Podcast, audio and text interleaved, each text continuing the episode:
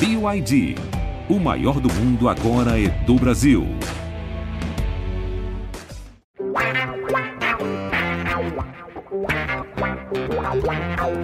Pelé, dois na barreira, correu, o rei atirou. Gol!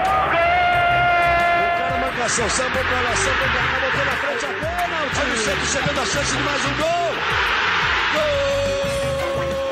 Neymar pode bater de primeira.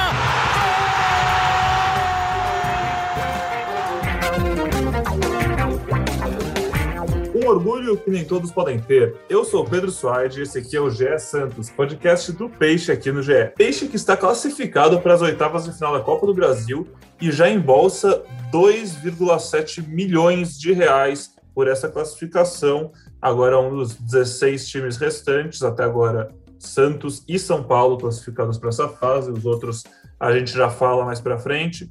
E para falar da vitória do Santos contra o Cianorte por 1 a 0 um golaço de Marcos Guilherme, seu primeiro pelo Peixe, e comentar a boa fase do time, estão comigo Gabriel dos Santos e Isabel Nascimento. Tudo bom com você, Gabriel? Fala Pedrão, fala Bel, fala todo mundo que está escutando o podcast GE Santos. Pois é, uma vitória é, não tão convincente do Santos assim, mas ainda assim uma vitória, uma classificação importante que dá um dinheiro para o clube, como você destacou.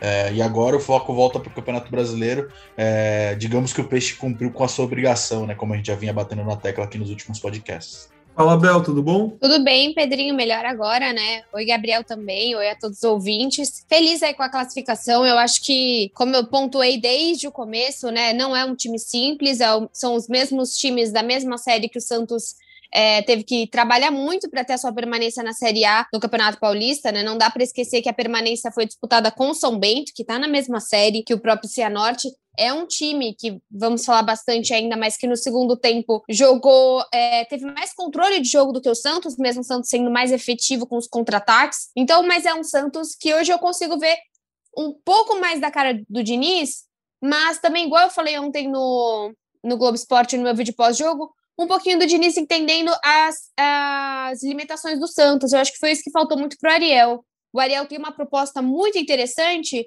mas talvez ele não tinha um limite até onde o Santos poderia ir. E é claro, né, o Ariel não tinha o, a possibilidade de contratações que o Diniz, aí como falamos, né, a renovação do Sanches, já tem Danilo, já tem Moraes, já tem Vinícius, já tem Marcos Guilherme, que acho que é um ponto interessantíssimo para a gente comentar. Então, também é claro que o reforço sempre ajuda a gente estar tá nessa passo a mais de estabilidade. Tem o Danilinho também, o, o Bel. Eu falei, mas é que eu chamei de Danilo agora, porque é, não sei se ele gosta, né? Eu quero chamar de Magui também. Mas eu, Marcos Guilherme pode falar o quê, Isabel? Não gosto disso, tá demais. Mas Magui é muito melhor, né? Porque os nomes do Santos são muito longos. Marcos Guilherme, Marcos Leonardo, Luan Pérez, Gia Mota. Tem uma, uma, uma história, que eu não sei se vocês concordam, que o Santos começou a se perder muito quando parou de ter nomes tipo Patati, Batata, sabe? Hoje o Santos é um time muito sério. Eu não sei o que vocês acham sobre isso. Vocês gostavam mais desse futebol que era, uh, sei lá, um pouco mais uh, de apelidos? Pô, eu curtia muito mais. Eu curtia muito mais. Eu concordo com você. Eu não, não, não sei. Pituca é super legal. Verdade. Não, tem bastante, tem muito apelido legal. E é, o que me irrita é cara que tem apelido,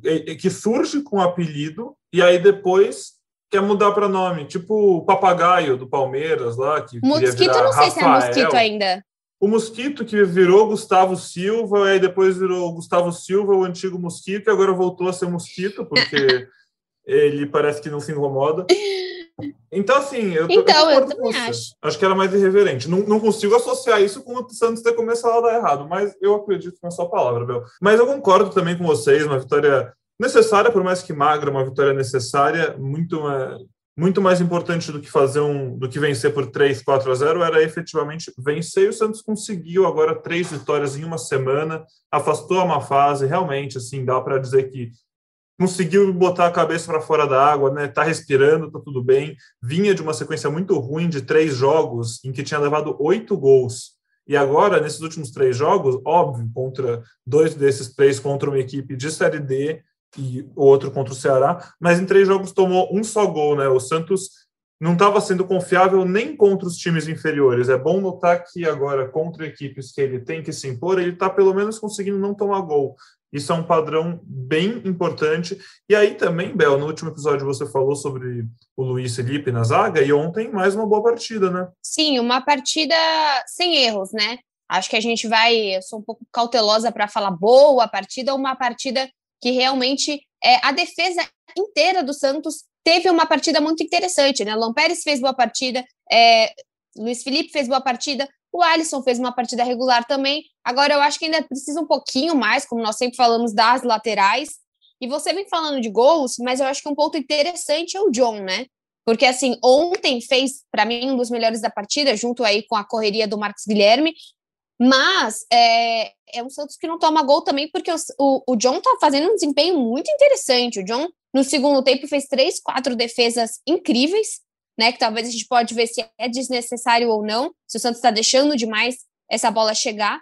Mas eu acho que o, o Luiz Felipe ontem ele conseguiu fazer uma partida segura e pontualmente a gente estava vendo o Diniz.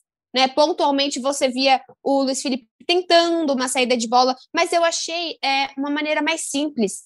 No jogo contra o Bahia, o, o jogo já estava 2 a 0 e mesmo assim parecia que eles queriam fazer exatamente o que o Diniz pede. Eu acho que nem sempre precisa. Dá para você jogar um pouco mais simples. E o Luiz acho que conseguiu fazer isso ontem. O Diniz, inclusive, na coletiva depois do jogo contra o Ceará, falou sobre a saída, né? Falou que isso sempre vai chamar atenção, mas que ele até achou o Santos bastante cauteloso, né? Porque teve o primeiro gol daquele jogo, um golaço do Giamota que saiu lá de trás mas ele falou que achou que o Santos foi até bem cauteloso, gostou, ficou orgulhoso do time, que em alguns momentos deu chutão. Então a gente também está vendo esse amadurecimento do Diniz, né? Eu concordo contigo, Bel. E falando em Diniz, Gabriel, a Bel falou que deu para sentir um pouco da cara do Diniz nessa vitória e nesse time, e isso passa também por essas mudanças na equipe.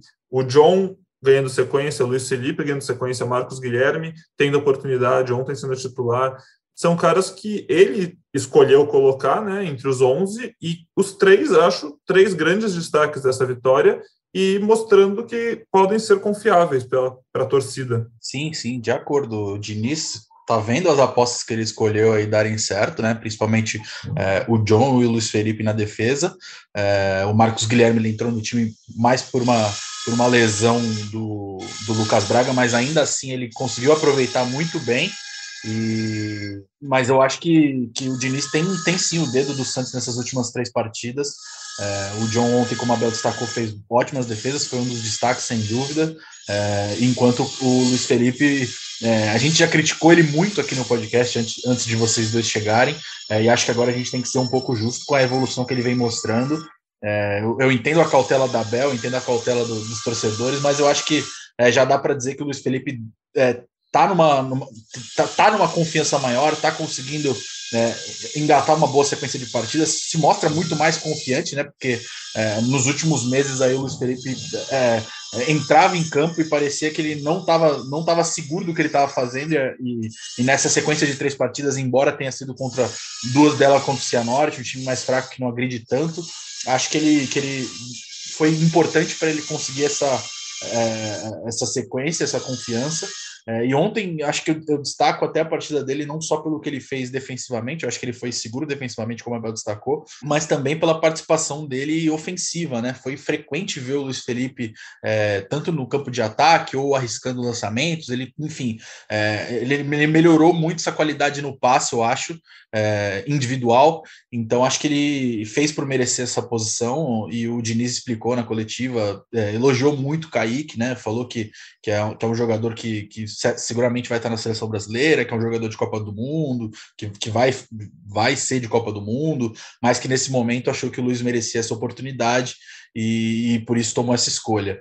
É, sobre o Marcos Guilherme também é, destaco bastante a movimentação dele, acho que ele correu muito para lá e para cá, fez um golaço, foi o primeiro dele com a camisa do Santos, é, e acho que, que dá uma dor de cabeça boa para o Diniz, né, por uma manutenção no time titular, né? Seja na ponta ou até mesmo no meio, na vaga do Gabriel Pirani, que não vem numa sequência boa. Acho que é natural para um jovem de 19 anos que, que, que foi promovido nessa temporada, está dando seus primeiros passos aí no profissional, é, mas acho que nesse esquema do Diniz, acho que até a Bel falou isso no vídeo que ela subiu ontem no GE, é que, que ele não está se encaixando tão bem nesse, nesse, nesse esquema né, do Diniz por enquanto, e, e, essa é uma das missões do Diniz, encontrar um espaço aí para o Pirani, se, se ele optar por manter o Pirani no time titular, É, mas com o Lucas Braga voltando, acho que, que, que o Pirani pode perder essa posição. Seria interessante, seria uma formação diferente ali do Santos, com talvez até quatro atacantes, né? Mas a gente pode ver funcionando. A gente viu, inclusive, a seleção brasileira jogando. A gente está gravando esse podcast na quarta-feira ontem, com teoricamente quatro atacantes. E, bom, é, o Santos tem, tem qualidade para isso, tem jogadores que encaixam nisso e talvez seja uma boa solução. Falando importante também sobre o Kaique, eu acho que essa esse passo atrás é muito muito importante no desenvolvimento de alguns atletas. Então, acho que isso pode até fazer bem para ele, essa segurança de que o Luiz está jogando bem e que pode ser o titular agora e não a não necessidade do Kaique estar tá na fogueira todo o jogo pode ser muito importante para o desenvolvimento dele como jogador. Vocês têm mais algum destaque para fazer do jogo? Tem mais alguma coisa que vocês notaram, querem comentar, querem falar? A gente já falou bastante dos melhores jogadores, falamos do Pirani Eu também. Tenho, Pedro. Precisa se ajeitar. Então, Fale, Bel, o microfone é todo seu. Eu queria falar que, assim, também é interessante a gente ver que um Kaique, ele sempre vai ser um destaque. Um Luiz Felipe, ele pode ser simplesmente apagado na zaga se ele começasse a ficar lá por muito tempo. Quando começou a ser colocado o Luiz Felipe, eu também torci o nariz, porque eu também gosto muito do trabalho do Kaique. Mas o Kaique tem 17 anos. Você colocar o Luiz Felipe por um tempo, eventualmente voltar com o Kaique, o Luiz Felipe fazendo bons jogos, tem sim a intenção de outros times olharem para ele. Essa semana mesmo a Ponte Preta encaminhou o empréstimo do Rodrigão, que é um jogador que não tem nenhum espaço dentro do Santos. Então, e é difícil isso acontecer, né? Porque a Ponte Preta já teve o Rodrigão por outros momentos, também teve o Kleber, teve alguns jogadores do Santos. Porém, é, é interessante esse movimento do Diniz, até para colocar o Luiz Felipe como marca Santos de alguém que também precisa, talvez com a chegada do Danilo, uma vai ter uma zaga mais reforçada, talvez o Luiz Felipe não seja tão necessário. Então, colocar também ele no mercado. É, sinto muita falta do Kaique, mas dizem também que ele, ele sozinho não está se sentindo tão seguro. Abalou muito para o jogador os, os, jogos que ele não foi tão bem. Então, acho que também está sendo um trabalho muito legal do Kaique com o Diniz para saber quando que ele quer jogar, igualmente com o Sanches. Né? O Sanches está perto da sua estreia, mas ainda não está 100%. E o Dini sempre disse isso, né? Que ele tem costume de não deixar jogadores no DM. E para pontuar o jogo de ontem, para finalizar, eu acho que o Jean Mota está fazendo jogos muito seguros. Né? Talvez ele volte mais, se ele não ajuda tanto na criação, ok. Mas eventualmente com o Alisson, que normalmente fica amarelado, ele está ajudando um pouco na defesa. E você tem no ataque uma possibilidade que está acontecendo de uma entrada de Marcos Leonardo sem tirar o Caio. Então, às vezes, já acontece esse, esse esquema de quatro, até porque o Caio consegue também ser meia. Né? Nos últimos jogos, a gente está vendo menos um Caio tentando ver, um Caio voltando mais e menos um baita de um centroavante lá na frente, porque o Caio é muito voluntarioso e também consegue fazer esse trabalho. Então, talvez acho que essa ideia dos quatro atacantes seja, vai, vai aparecer cada vez mais no futebol do Diniz. Estou contigo, Bel, estou contigo em tudo que você disse e acho muito importante, como eu falei, esse trabalho do Diniz com o Kaique. Diniz, que é um dos caras que a gente tem que sempre lembrar, acho que é importante a gente falar sobre isso, um dos caras que entende o tamanho e a necessidade de um acompanhamento psicológico no futebol, né? É um cara que sempre frisa isso e é algo muito importante, principalmente no desenvolvimento de jogadores com tanto potencial e tão jovens como o próprio Kaique. Agora, pensando em Copa do Brasil ainda, só para fechar esse assunto, ainda não tem data o, sorteio da próxima fase, pelo que eu sei, né, Gabriel? Nada confirmado pela CBF, mas é um sorteio, não é um chaveamento pré-definido, então, assim,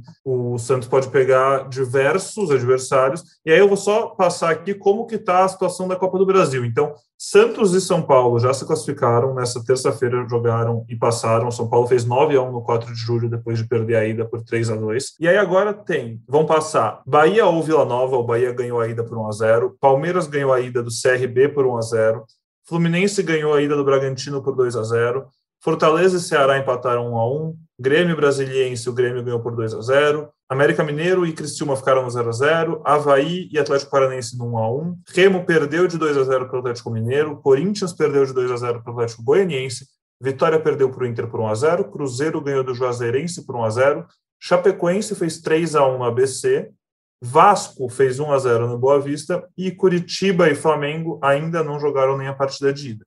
Todos os outros jogos que eu li agora, tirando Curitiba e Flamengo, falta a partida de volta, que vai ser agora nessa semana que a gente está gravando, do dia 9, 10 de junho. E aí o Flamengo joga a ida com o Curitiba no dia 10, na quinta-feira, e a volta na semana que vem, para definir o último classificado. Mas, assim, falando aqui, lendo todos esses nomes, eu vejo pouquíssimas opções de adversários que o Santos chegaria como franco favorito. Acho o sorteio todos... é todo mundo, Pedro? Todo mundo contra todo mundo? Não tem mais nenhum tipo de pote? Até onde eu sei é isso mesmo. Eu não, não tenho tá. certeza. Tá. Posso confirmar por aqui. Se o Gabriel souber e quiser confirmar, se não, eu pesquiso não aqui e acho. Não eu vou pesquisando aqui. Eu vou passar a bola para vocês para falar sobre o jogo do fim de semana rapidinho. Não, na verdade, você falou de Sanches, vamos falar dele antes. Só passar a palavra para o Gabriel e aí, enquanto estou pesquisando. O, o Fernando Diniz falou sobre o Carlos Sanches, né? E que a ideia é não acelerar o processo de retorno dele. É, o Sanches já está trabalhando com bola há algum tempo. Na semana passada participou pela primeira vez de um jogo treino.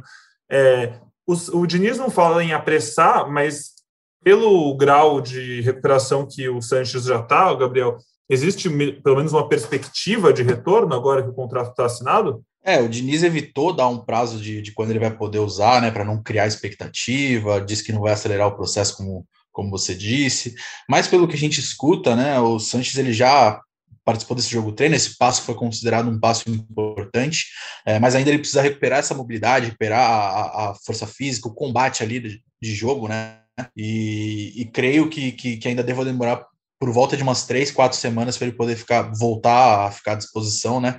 O último jogo dele foi em 1 de outubro do ano passado, é, uma vitória contra o Olímpia no Paraguai, foi quando ele rompeu o ligamento, aí ele teve que passar por cirurgia, ainda teve uma série de complicações aí, né, teve Covid, enfim, teve um tempo de, que não pôde treinar, não pôde, não pôde fazer fisioterapia, então demorou um pouco mais do que, do que o esperado, é, mas a tendência é que seja, que demore ainda um pouco mais de três semanas, mas agora, com o contrato renovado até 2023, vai ter muito tempo para o Sanches voltar a jogar aí pelo Santos, né, Pedrão? Perfeito. Que bom, ótima, torcida, ótima notícia para a torcida do Santos. Daqui a pouco tem um craque chegando para o time, ótimo reforço. É, confirmando a informação aqui, Bel não tem pote definido, então pode pegar qualquer um dos adversários. Torna ainda mais maluquice o sorteio das oitavas de final, porque vai ter muito time bom lá. Agora, o Santos fica de olho no jogo de sábado, né, próximo fim de semana, recebendo o Juventude. O Juventude vem de uma sequência não tão boa, ganhou do Inter na primeira partida da final do Gaúcho por 1 a 0, mas depois perdeu a volta por 4 a 1, então ficou com o vice-campeonato. E aí no Brasileirão, 2 a 2 com o Cuiabá na estreia, depois perdeu por 3 a 0 para o Atlético Paranaense. É um time de um patamar abaixo mesmo do Santos. O Santos chega como franco favorito, não só por jogar em casa, mas por ser mais time e por estar em melhor momento. Eu acho que dá para dizer que essa vitória no fim de semana, se, esse, se com essa classificação na Copa do Brasil, esses jogos com a defesa mais sólida, o time ganhando, o Santos conseguiu respirar, essa vitória do uma possível vitória contra o Juventude pode ser aquela que faz o time realmente ganhar corpo, né? Assim, poder olhar de peito aberto para o futuro e falar, tá, agora vamos Tamo, agora estamos calmos, vamos planejar e ver até onde dá para chegar, ver o que a gente pode fazer para continuar melhorando. Mas definitivamente já vai estar um patamar acima do que estava há duas semanas, há uma semana e pouco, quando a gente ainda fazia podcasts um tanto quanto mais pessimistas sobre o peixe, né, que estava numa fase um pouco mais complicada. Então, Pedro, se o Santos ganhando eventualmente no final de semana, que é possível e para mim é uma obrigação? O Santos, por muito tempo, teve 2016 com o Palmeiras, teve 2019 com o Flamengo. Não pensou que pudesse chegar. Teve 2015 que não priorizou, é, priorizou Copa do Brasil, não priorizou lá, não priorizou cá, não priorizou nada e não ganhou nada. Então, assim, precisa acreditar no potencial de ir bem no brasileiro e são esses jogos que são os prioritários. Porque o três pontos contra o Flamengo, contra o Palmeiras, ele é igualzinho contra os três pontos do Juventude e do Cuiabá. Então, não dá para você chegar em dezembro e falar, putz, aquele empate em casa, por exemplo, ano passado, a gente perdeu ponto, a gente tomou, se eu não me engano, seis gols, seis gols do Goiás.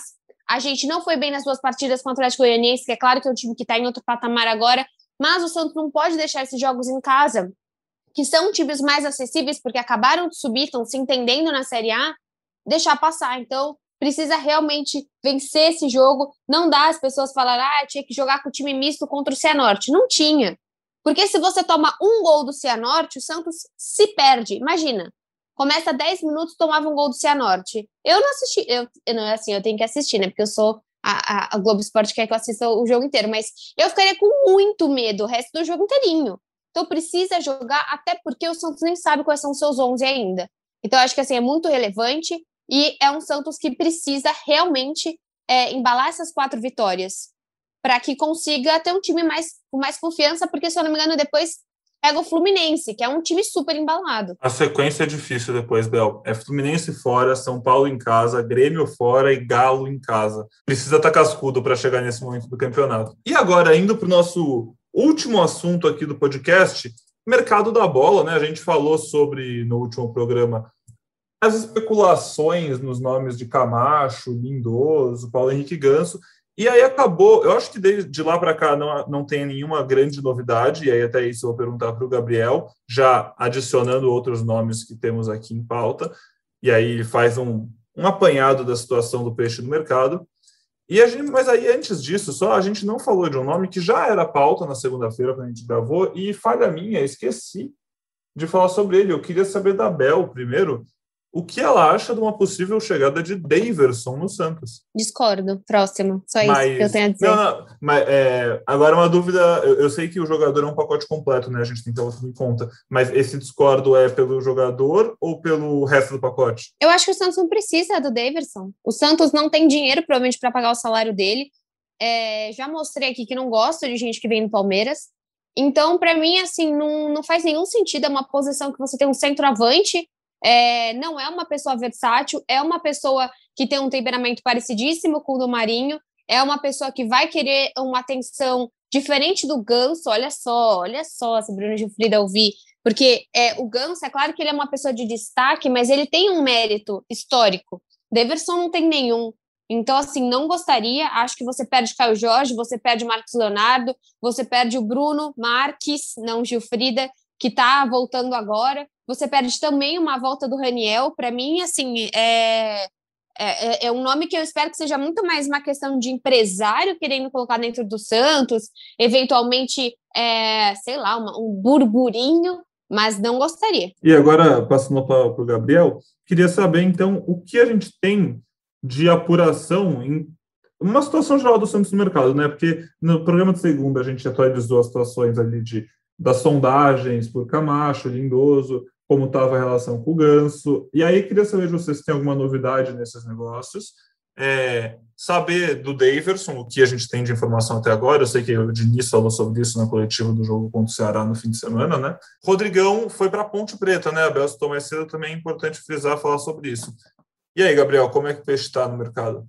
Bom, sobre Daverson, não tenho a informação de que o Santos se interessou pela contratação dele. Eu acho que é, ele se apresentou ao Palmeiras, o Abel até falou dele, o Abel Ferreira, técnico do Palmeiras, até indicou que vai usar ele. É, publicou, o Palmeiras publicou vídeo dele falando sobre a volta ao clube, então acho que me parece um cenário é, bem distante uma possível chegada do Daverson no Santos. Eu não tenho informação de que o Santos tem interesse no Daverson, e até por isso eu perguntei pro Diniz na coletiva se, se havia de fato esse interesse. O Diniz falou que o Davidson era um grande jogador, mas que, que o assunto contratações ele trata internamente, como ele vem fazendo nas últimas coletivas, ele está falando isso para qualquer nome que a gente pergunta.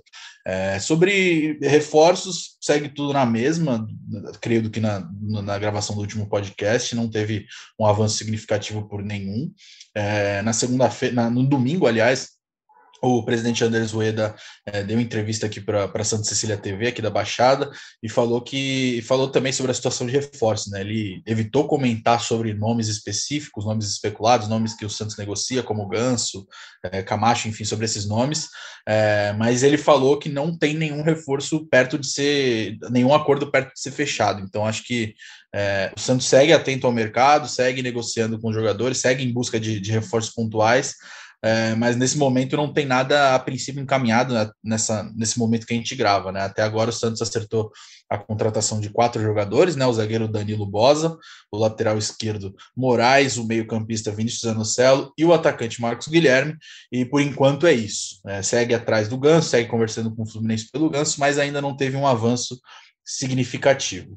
É, sobre o Rodrigão na ponte, o Rodrigão estava encostado aqui, né? Desde que ele chegou, ele não teve tantas oportunidades, não, não fez, é, não jogou um bom futebol para merecê-las, então sempre foi emprestado. Tava, tava aqui encostado, treinando separado é, por um bom tempo e agora aí conseguiu esse empréstimo para Ponte Preta. É, agora só o Kleber Reis, que é o, que é o zagueiro que está treinando nessas condições separadas, não, não interessa para o clube. Então acho que é isso. Acho que essa é a situação do Santos atual no mercado, nesse momento que a gente grava. Pode ser que tenhamos alguma novidade ainda hoje, pode não ser, mas é, o Diniz conta com esse elenco, ele já provou em várias entrevistas coletivas que ele, que ele tem confiança nos jogadores que ele tem, que ele, e ele tem conseguido também dar a cara dele para o time, como a gente já falou, tem apresentado alternativas táticas importantes, feito suas mudanças, então acho que o momento de, é de reconstrução, óbvio, mas é, não acho, acho que não, não é para esperar tantos reforços assim, acho que é, no máximo deve chegar mais dois, três, se chegar também, é, mas acho que a base do elenco vai ser essa atual. Perfeito, perfeito. Só pincelar minha opinião aqui no Daverson, eu não vejo o menor sentido no Santos contratar ele por mim, se, numa, se eu fosse treinador, eu estaria abaixo do Marcos Leonardo, já é o reserva, então mesmo que o Caio Jorge saia, eu acho que o Davidson nem seria titular absoluto. É, se nem tivesse o Marcos Leonardo também, talvez pudesse até imaginar um time com Marinho, Lucas Braga e Marcos Guilherme no ataque antes do Davidson. Não vejo nenhum sentido nisso. Acho que não seria uma boa contratação. Posso queimar a língua, ele pode chegar a fazer golpe torto à direita, mas está aqui minha opinião. Amigos, vamos encaminhando para o fim aqui do podcast. Considerações finais por aí, Bel? Pedrinho, eu acho que assim, é, o Santos até agora não fez nenhuma loucura em contratação. Isso eu gosto muito, muito. É, eu exalto aqui a questão da gestão Rueda, que está fazendo é, contratações pontuais é, em posições que a torcida concorda e, de uma maneira geral, não está fazendo loucuras. O único maior contrato foi com o Vinícius Lanocelo, que vai até 2023. De resto, ai, o Vinícius é algo muito legal, já tem um valor fixo de compra. Então, assim, um Santos que passou por tanto tempo fazendo contratos medíocres, né? A gente viu aí a história do Felipe Jonathan tendo para o Internacional com uma dívida lá do Sacha que tem 8 milhões do Santos para pagar. Então, por enquanto, assim, eu estou gostando das contratações porque elas estão dentro do que o Santos precisa e do que o Santos pode arcar. Então, até o momento, assim, a diretoria faz um trabalho muito bom é, administrativamente, esportivamente ainda tem algumas falhas, né? ainda mais agora com a saída do Quaresma, agora tem a chegada do novo diretor de marketing, mas até o prezado momento, eu acho que as boas contratações pontuais estão fazendo sentido no jogo do Santos, até como a gente viu, né? Marcos Guilherme sendo um dos melhores jogadores e vai ser ótimo para o Lucas Braga também, né? Porque assim, você tá sozinho é uma coisa, você eventualmente tem um Renier atrás de você, ou um Ângelo jogando fora de posição, mas você ter o Marcos Guilherme ali batendo na sua porta é uma motivação também para o Lucas Braga. Perfeito, Abel, perfeito. Muito obrigado. E você, Gabriel, considerações finais por aí? Aproveitando que a Abel falou do Lucas Braga, o Lucas Braga segue em transição, né? Pelo menos nessa quarta-feira ele treinou novamente separado, né? Tá em recuperação de uma lesão muscular na coxa esquerda, é, então ainda não tem presença confirmada no jogo contra o Juventude. É, e o Vinícius Zanocelo, que foi regularizado na segunda-feira, mas ainda não foi relacionado pelo técnico Fernando Diniz. Ele segue fazendo fortalecimento muscular e também é dúvida para o jogo contra o Juventude. Então o Santos pode ter mais um jogo aí sem o Lucas Braga. É, e aí provavelmente o Marcos Guilherme deve seguir ali na, na posição de, de atacante. Boa, Gabriel. Muito obrigado a você também. Muito obrigado a todo mundo que ouviu o podcast até aqui. Você encontra o GE Santos na sua plataforma agregadora favorita, no Google Play e no ge.globo barra podcasts. Siga o programa nos agregadores para ter notificação sempre que sair um episódio novo e interaja conosco no Twitter pelo arroba G Peixe, também no arroba SwideP, arroba underline Gabriel 2 Santos e arroba Impar Santista. Valeu demais, pessoal. Nos vemos novamente na semana que vem e até lá fiquem ligados no ge.globo barra Santos. Um beijo, um abraço e até logo.